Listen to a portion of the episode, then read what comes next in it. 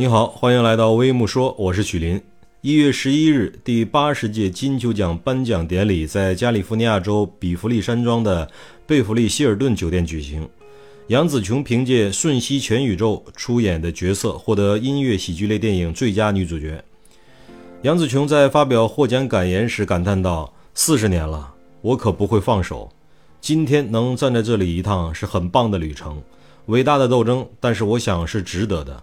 我记得自己第一次来好莱坞的时候。”这像是一场梦，现在梦想成真了。杨紫琼透露自己曾经被别人告诫你是少数人，她回答道：“不，不可能的。”当他被音乐催促发言时间到了的时候，杨紫琼表示：“请闭嘴，我是真的能揍你的。”她表示自己去年已经六十岁了，和在场的很多女性一样，随着年龄增大，他们能够出演的角色变得越来越少。但瞬息全宇宙却给了他莫大的人生转折。